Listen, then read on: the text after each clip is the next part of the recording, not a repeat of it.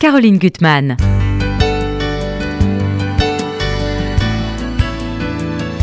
Bonjour, et bien c'est Post c'est émission de Caroline Gutmann que je présente, comme vous savez, en son absence. Et aujourd'hui, on va parler d'un livre qui m'a absolument bouleversé, je dois avouer. C'est un mot que je n'emploie pas très souvent. Ça s'appelle Les quatre vies d'un amour de Mathieu Terrence. Bonjour Mathieu Terrence. Bonjour. Et hum, c'est un très beau livre sur l'amour, sur le deuil. Enfin, on va en parler évidemment, on est là pour ça. Mais alors Mathieu Terrence, il faudrait qu'on parle un tout petit peu de vous quand même. Donc euh, vous avez écrit beaucoup de livres, mais vous êtes quelqu'un d'extrêmement secret. Enfin, si j'ai quand même bien compris, il me semble que vous habitez Biarritz. Oui, désormais je vis à Biarritz. Je ne me trompe pas. Non, j'ai vécu longtemps à Paris et je suis revenu sur les terres de mon enfance, de celle de mes parents. Donc votre enfance, c'était Biarritz aussi euh, ça, a été, euh, ça a été la région parisienne et puis euh, mes vacances, toutes mes vacances à Biarritz, au Pays Basque en général.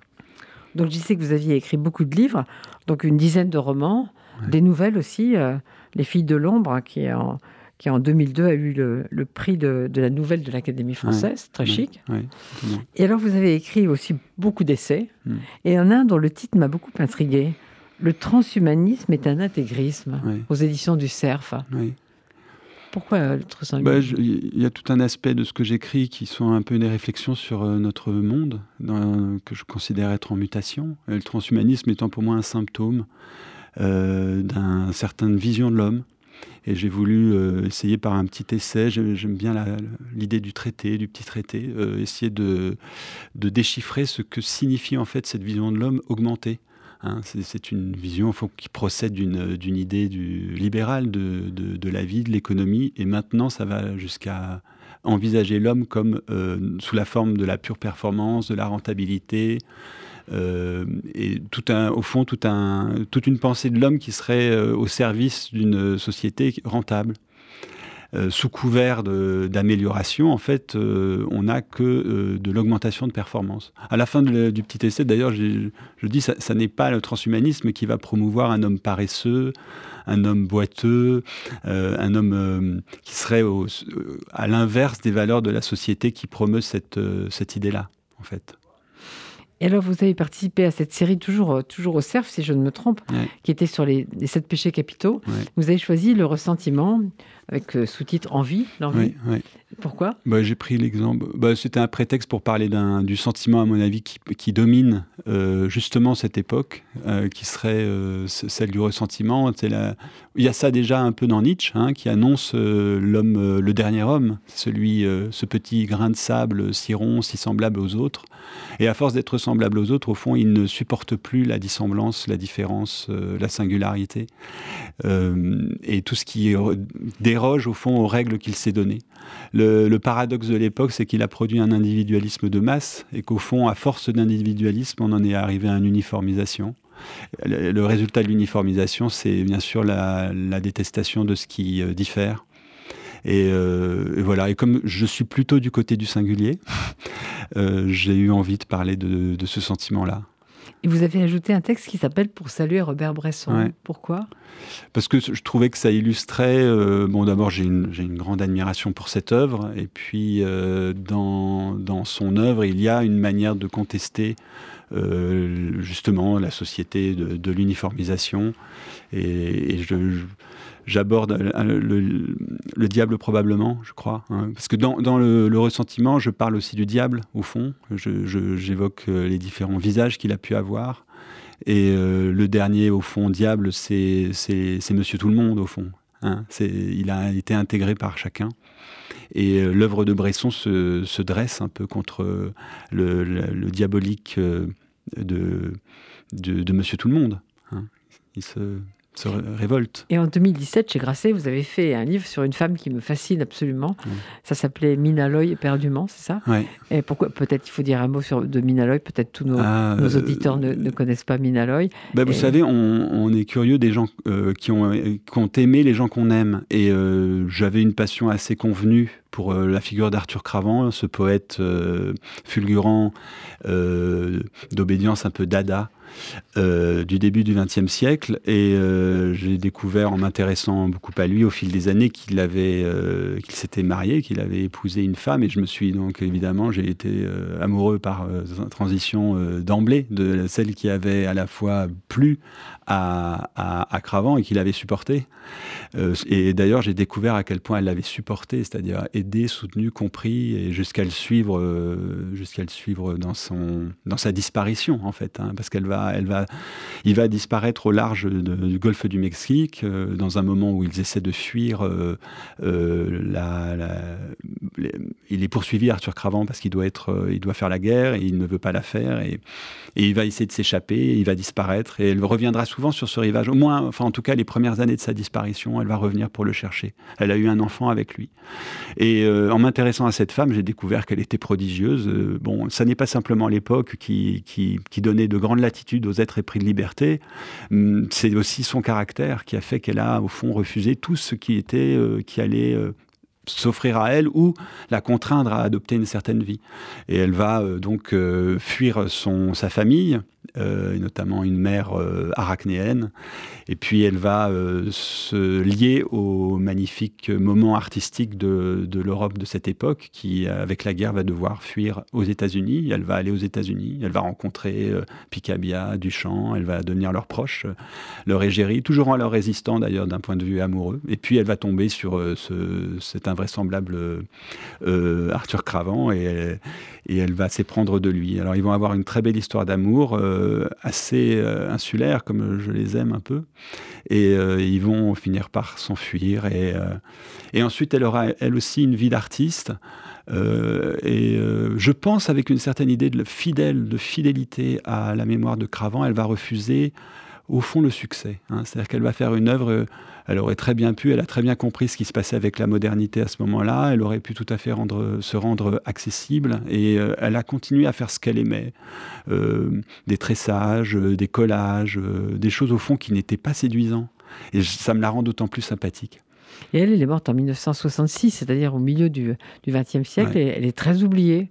Oui, très oubliée. Bon, alors j'ai essayé de faire un livre qui, qui l'a en mémoire. Elle, elle, a vécu quand même, enfin, c'est des êtres incroyables quand même. Elle naît au moment de l'ère victorienne.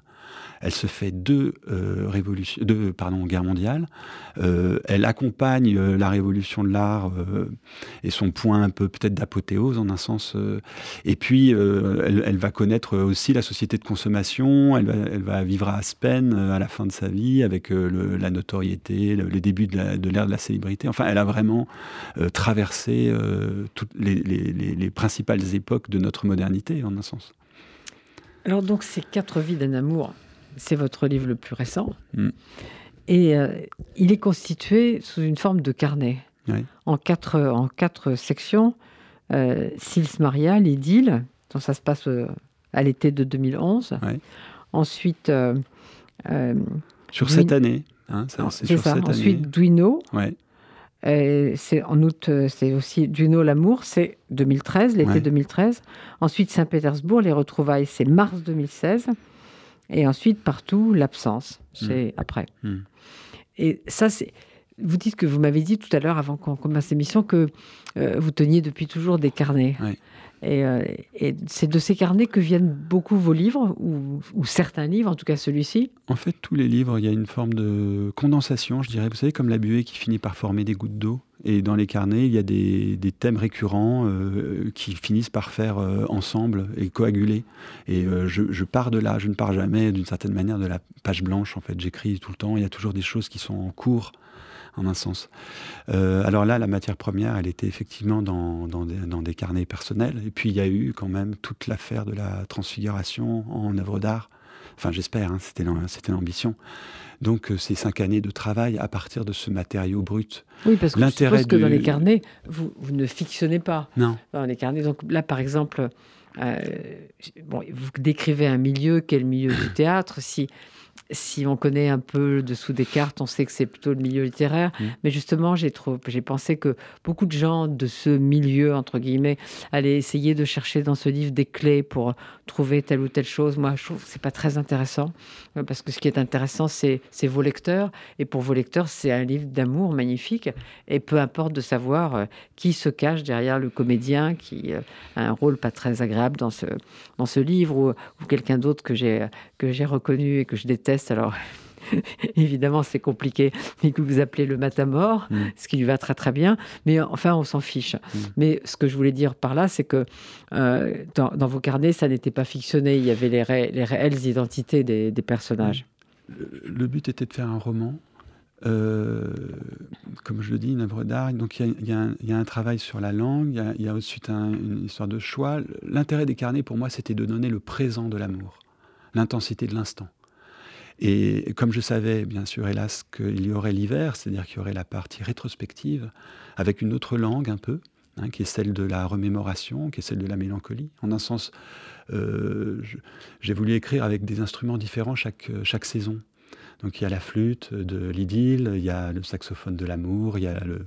Et il y a des écrivains différents. Il y a le piano et, et, puis il y a le violoncelle de, de la de l'absence. Mmh. Et, il y a des euh, accompagnements par des écrivains toujours. Alors, il y a un fil rouge qui était euh, les voyages, pèlerinages un peu euh, dans le sillage de Lou Andrea Salomé, une autre euh, femme Alors marquante justement, et justement, vous avez mis en épigraphe du livre une phrase de Lou Andrea Salomé qui dit tout au fond. Hein.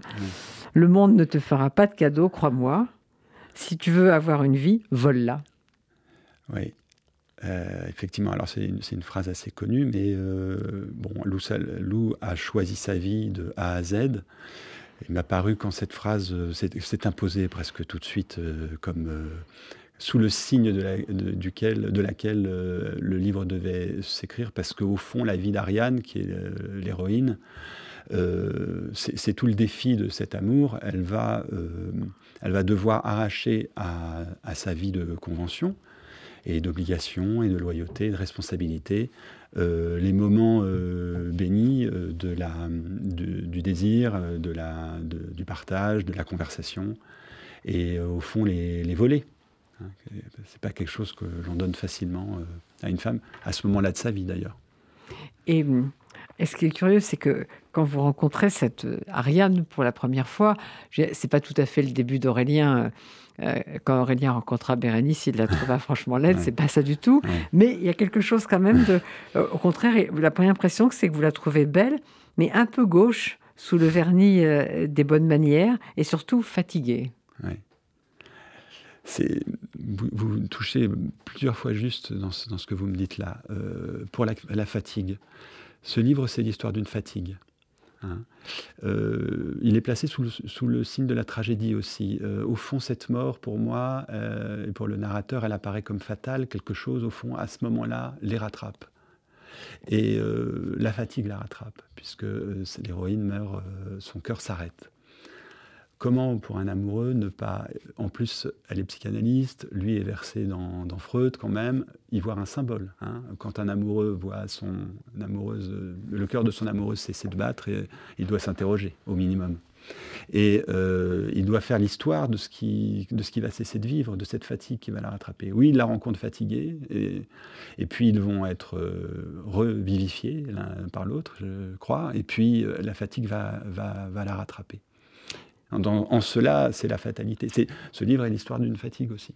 Mais ce qu'on voit aussi, c'est que, au fond, si cet amour magnifique était resté clandestin, euh, il aurait peut-être échappé à la fatigue. Mais le fait qu'il soit, qu'il y ait un mari et, euh, qu'il soit affronté à la société, mm. euh, qui est destructrice pour l'amour, je, trouve, je pense toujours ça, que que la clandestinité est un, est un gage de, de, mm. confort, si on peut dire. Mais mm. Mais c'est pas toujours facile, parce qu'il y a des gens qui ont pris des obligations sociales, qui ont un mari, qui ont fait des enfants, ce qui n'arrange rien. Et alors, en plus, à, certains types de maris, alors je vais pas m'attaquer à, à, quelque chose de, de, lourd, mais euh, c'est ce qui est très intéressant, c'est que le, le mari... Euh, euh, en fait, tu es quelqu'un d'assez suicidaire. Hmm. Et donc, vous dites, aimer un suicidaire, c'est s'asseoir à la place du mort. ou bien on le quitte et il y passe, ou bien on y reste. Situation d'autant plus intolérable si le pacte de l'exclusivité est rompu et le comédien l'a rompu. Hmm. Et ça, c'est euh, c'est terrible. Cette, euh, euh, en fait, il y a la fatigue et la menace sans cesse dans, dans, cette histoire. Mais ça me permet de revenir à une des autres choses très justes que vous avez dit précédemment. Vous avez parlé de Bérénice. Bon, comme j'ai voulu faire un, roman d'amour, je me suis effectivement, j'ai pensé à Bérénice, j'ai pensé à Madame Marnoux, et je me suis dit, j'ai pensé à Blanche ou l'oubli, eh et je me suis dit, euh, quelle est la spécificité aujourd'hui euh, d'une histoire d'amour, et quelle est donc la spécificité de personnage féminin euh, que, pourrait, que, représente Ariane? Et il y a, il y a plusieurs choses. Il y a, il y a ses responsabilités, il y a le moment de sa vie où elle se permet cette histoire d'amour. Il y a aussi euh, ce à quoi elle est confrontée avec le père d'un de, ses enfants. D'un de ses enfants, oui. Et euh, le chantage, euh, a une grande place. Et je pense que ça, a été assez peu répertorié, littéralement parlant, cette histoire de chantage. Chantage au suicide et chantage aussi à la paternité. C'est-à-dire que euh, il y, y, a des séparations difficiles pour les hommes qui ont des enfants avec certaines femmes euh, qui peuvent se montrer injustes, mais il y a aussi l'inverse. C'est-à-dire qu'il y a des femmes qui peuvent avoir du mal à cause d'un homme qui va jouer de, de, des sentiments de l'enfant pour, euh, pour contenir, maintenir euh, leurs femmes euh, chez, continuer de se les approprier en fait, et de laisser libre cours à leur, à leur démon de la possessivité. Et, c'est vrai que c'est souvent le contraire. C'est comment coincer un homme, lui faire un enfant? c'est souvent le contraire. Et là, il y avait cette spécificité dans, qui me paraissait intéressante. C'est vraiment l'inverse. C'est vraiment l'inverse. La mauvaise conscience, jouer, appuyer sur la mauvaise conscience des, des, des souffrances qu'on peut occasionner à un enfant qui est quand on se sépare de, son parent. Je voudrais que vous lisiez ce qu'il y a page 82, j'ai mis des petites marques.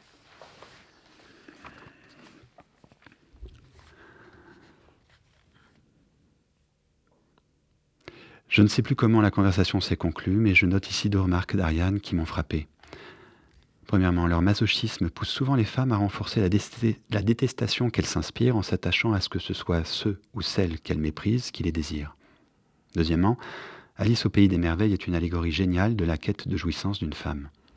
Quand, épatée, je lui en ai demandé plus, elle m'a fait son sourire de Joconde. Un jour, peut-être. Ah oui, une chose encore. Elle pense que si la psychanalyse est en aussi mauvaise posture à notre époque, c'est parce qu'elle ne renonce pas à la notion de tragique, Pire que la peste, cette idée horrifie les mentalités positives, techniciennes, cyniques de nos jours. Or, si Freud a bien concouru à, éclaircir une chose, c'est que nous secondons tous, si nous n'y prenons garde, la fatalité à l'œuvre dans nos vies. Elle a fini avec une idée que Nietzsche et Lou auraient contresignée. Il faut croire en la tragédie, c'est le lieu le plus proche de la vérité. C'est un livre qui est marqué à la fois par le bonheur et la tragédie. C'est ça c'est ça qui est assez bouleversant dans ce livre, c'est que là, comme on en parle, on aurait l'impression que c'est un livre totalement tragique, où euh, il y a une mort à la fin, ensuite l'absence, donc, euh, donc tout a été euh, terrible, mais comme vous le mm. disiez, c'est aussi un livre sur le présent, et à chaque moment du présent, il y a du bonheur. C'était ça le défi, c'était, c'était sachant ce que je savais où, le, où l'histoire allait, hélas, euh, je voulais quand même lui rendre justice dans sa beauté, dans sa, dans son, dans sa pétulance, dans sa, dans sa vivacité. Et euh, donc, je, l'ai construit sur, euh, sur ces quatre saisons, ces, trois, ces quatre étapes un peu, un peu classiques d'une histoire d'amour, bon, même si là, ça se finit en, euh, fatalement. Et je voulais à chaque fois rendre l'intensité de l'instant. Voilà. Il n'y a, a d'éternité que dans l'instant, en tout cas, c'est celle en laquelle je, la seule en laquelle je crois, et donner toute sa saveur euh, de, des plaisirs, des conversations. C'est aussi une longue conversation, au fond, une histoire euh, d'amour. J'ai essayé de rendre, euh, comme vous m'en avez fait lire un extrait, de rendre l'énergie, la, l'électricité de la conversation entre deux êtres qui tiennent l'un à l'autre. Mais les carnets, quand, quand, vous les avez écrits au départ, c'était avant de savoir l'issue tragique. C'était au moment où l'histoire se vivait. Ça fait partie du travail. Dans la partie romanesque, il y a une recomposition. Bien sûr, bien sûr. Parce que dans la partie, quand, quand, vous écrivez le roman, vous savez quelle est, quelle est la fin. J'ai essayé. Euh, euh, c'est ce que m'a dit un ami Simon Liberati. Il m'a dit mais j'essaie de faire porter une ombre à, l'ensoleillement de chaque saison. Il y a quelque chose qui menace quand même. J'ai essayé de faire sentir euh, que quelque chose menaçait qui allait, qui allait l'emporter, sachant exactement ce qui, enfin en tout cas décidant euh, que ce qui allait l'emporter à la fin, cette fatigue-là, l'histoire de cette fatigue. Et donc quand l'occasion s'en présentait, j'instillais le, le lent poison qui allait, euh, mais par toute petite touche, une sorte de mitridétisation à l'envers. C'est-à-dire que pour le lecteur, il y a aussi ces menaces, mais comme le lecteur ne sait pas la fin, il ne sent pas, mais et, il sent qu'il y a des menaces, mais quelles menaces? Euh, Au départ, la menace, c'est surtout, euh, c'est surtout la, société, mm. c'est tout ce qui se passe autour, tous les gens qui sont toujours mécontents qu'on soit heureux. Mm, mm. Oui. Ils, ils, vivent l'île, l'île qu'est l'amour. Hein et euh, une île peut être entourée euh, de d'écueils, de, de, courants euh, froids et même mortels. Et donc ils, sont dans ce lieu un peu édénique hein, qui leur permet la plus grande des libertés et de créer des instants, des moments, des conversations, des, des jeux. Mais aussi, ils sont encerclés euh, par euh, oui, en fait, on revient au ressentiment. Il y a quelque chose qui ne passe pas parce que vous êtes euh, un élu quand vous êtes heureux. Bon, être un élu de nos jours, c'est euh, c'est pas c'est pas bien vu en fait. Il faut il faut avoir soit le, le bonheur de tout le monde qui en fait euh, se résout à le fait d'être le moins malheureux possible. C'est la seule ambition de Monsieur Tout le Monde au fond aujourd'hui. Il estime qu'il a tout réussi quand il est le moins malheureux possible. Alors que eux ces deux-là, ils ont une autre ambition quand même. Hein. C'est de vivre dans la joie. C'est une autre aventure. Et justement, moi, ça m'a toujours frappé comment, euh, quand on est heureux, ce qui n'arrive pas toujours, comme vous savez, euh, les bons amis, entre guillemets, trouvent toujours quelque chose à redire à ce bonheur. Mais cette personne, tu ne devrais pas, euh, euh, tu prends la vie de quelqu'un d'autre, ou c'est vous les renvoyez toujours quelque chose qui ne va pas. Vous les renvoyez à tout leur renoncement. Moi, j'ai beaucoup eu droit à toi, une féministe. Comment mm. peux-tu aimer un homme qui mm. Mm. n'a pas toujours dit du bien, des femmes? C'est insupportable. Ben, vous, vous, vous, vous, les, vous trahissez vous trahissez le pacte tacite de, de la résignation. Et alors, aussi, c'est aussi un livre, c'est aussi pour ça, c'est aussi pour ça que je l'aime. Autre versant du livre, c'est aussi un livre de, de critique sociale forte. J'ai essayé de, Une histoire d'amour, ça n'est pas simplement du sentiment ou de la volupté. Ça se détache, il y a un fond sur lequel elle se détache. Il faut bien comprendre le fond sur lequel elle se détache pour comprendre l'histoire en elle-même. Effectivement, alors là, j'ai dû, euh, dépeindre euh, de manière un peu satirique ou moraliste, c'était ça que j'avais un peu en tête, euh, le milieu dans lequel elle évoluait et dont elle a voulu s'échapper à travers cette histoire d'amour. il fallait donner ce hors-champ. Et, le hors-champ, finalement, est devenu très prégnant. Hein. C'est un hors-champ carnivore. Hein. Oui, mais il y a quelques hors-champs qui sont, qui sont c'est assez savoureux. Peut-être celui-ci, la culture, j'ai aussi marqué. Euh, et ça, ça tourne. Ah oui.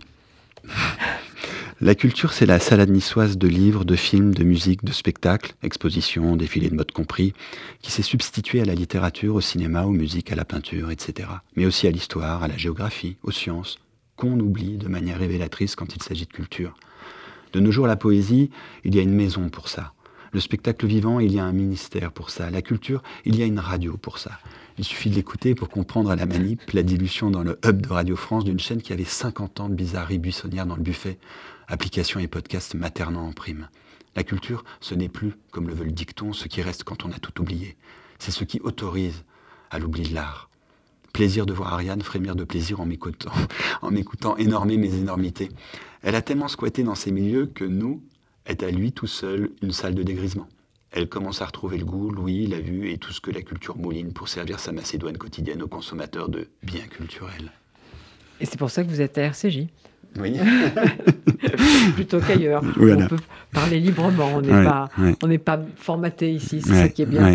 Mais il y a une chose qui est intéressante avec, euh, avec ce livre. Moi, je vis ma vie comme euh, ma propre expérience. En fait, je suis mon propre cobaye. Mais là, il y a quelque chose qui se passe avec ce livre, c'est-à-dire qu'il y a un certain silence qui s'opère autour de lui, mais qui est en un sens la preuve de ce que le livre décrit.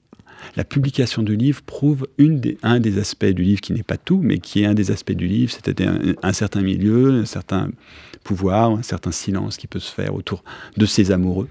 Et le fait de la publication du livre autour de ses amoureux est aussi un petit peu euh, euh, contraint par ça. Donc euh, c'est intéressant en un sens. Il y a un effet, mine de rien.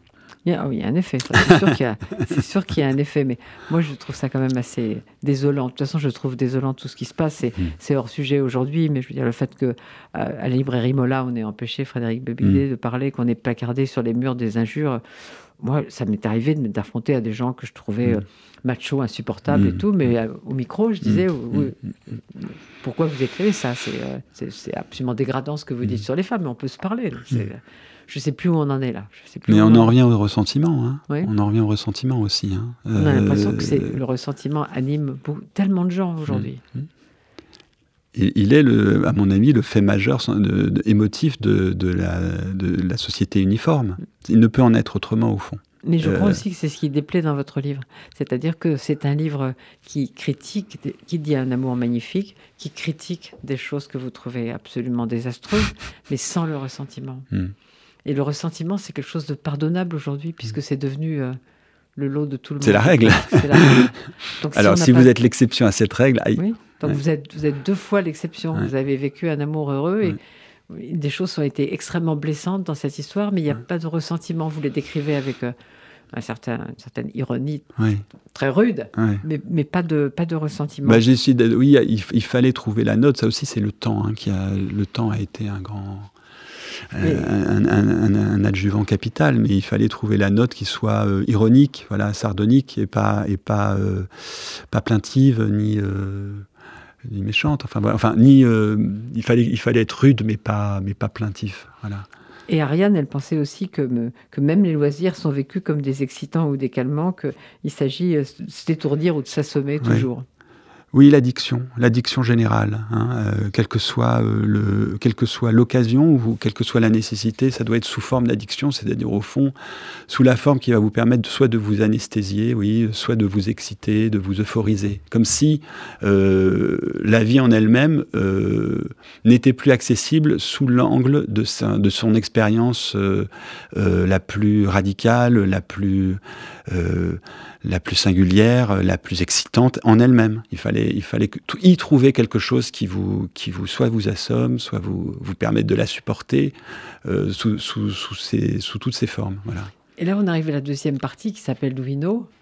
Et, euh, et, là, vous commencez par dire que Ariane va vivre seule pour la première fois de sa vie à 50 ans.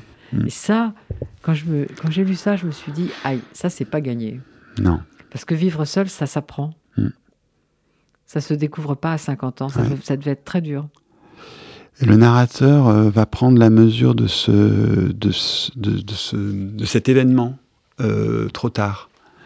Il, euh, sur le moment, lui, il essaie d'accompagner, ce qui pour lui est une, est une délivrance au fond, et une victoire.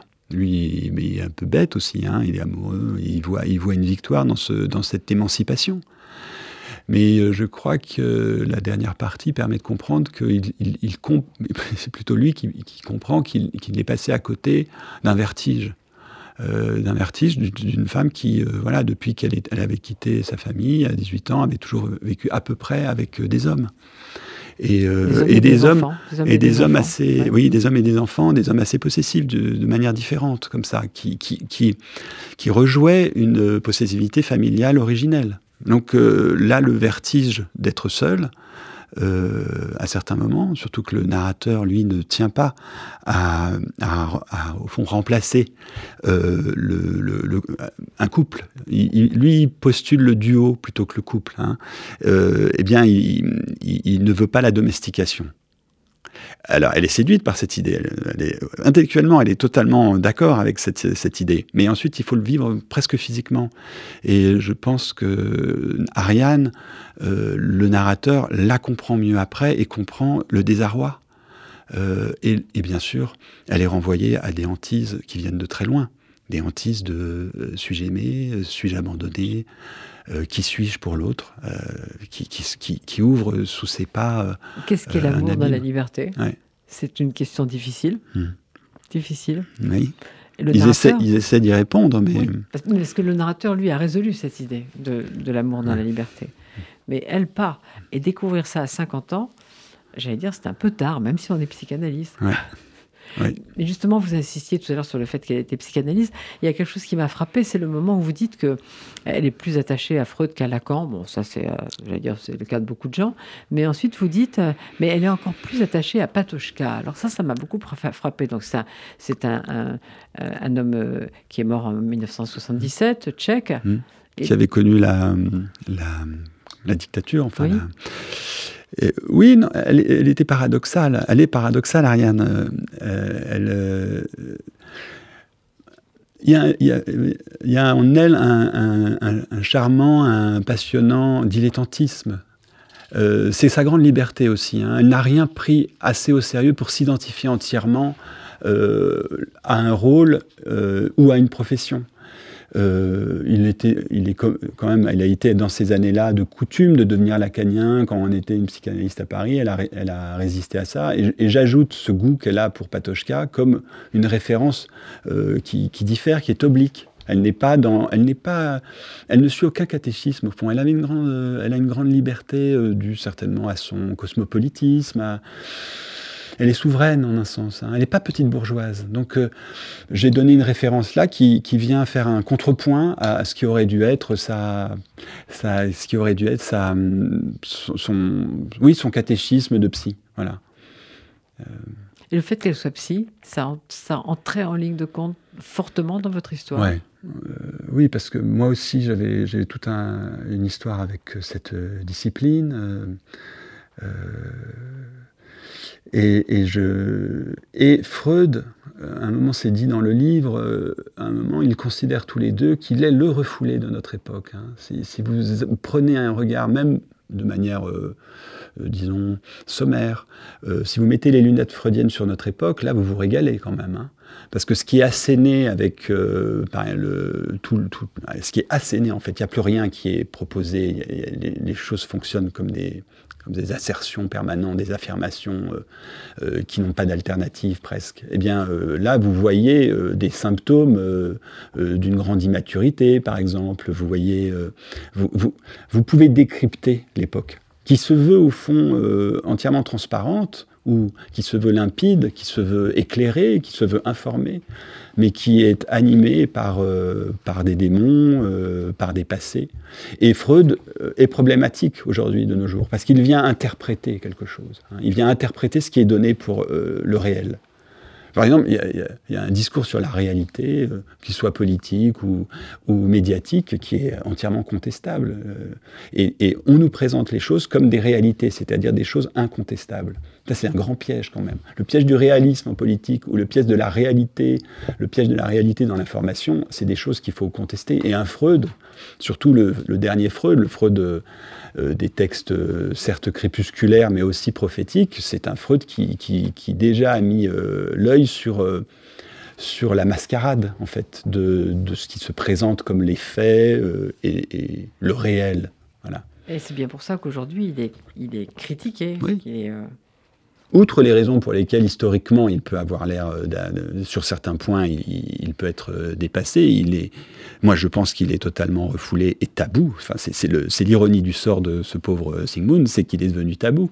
Et il est tabou parce qu'au fond, il n'a pas renoncé à l'idée d'une vérité, non peut-être pas accessible, mais approchable, par le décryptage de ce qui se présente comme, un, comme incontestable.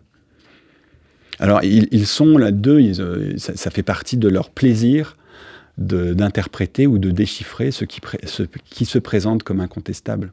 C'est sûr que à ce moment. Et puis voilà, là aussi, ça fait partie des, intérêts du personnage d'Ariane, c'est que il y avait, y avait peu dans l'histoire de la littérature de, psychanalystes. Euh, il y a des psychanalystes. Il y a un livre magnifique de La conscience de Zéno, par exemple, de Svevo, qui est un, livre prodigieux. Il y, a, il y, a, le très beau livre de Camon, La maladie humaine, sur euh, des psychanalystes. Mais sur des psychanalystes en, soi, c'était, c'était aussi une singularité que je trouvais euh, intéressante littérairement à, à, aborder. Alors, il y a quelque chose que je vais lire moi-même parce que c'est, c'est, très bref. C'est euh, en fait le, milieu, vous l'avez transformé en une compagnie théâtrale qui s'appelle L'Enclos.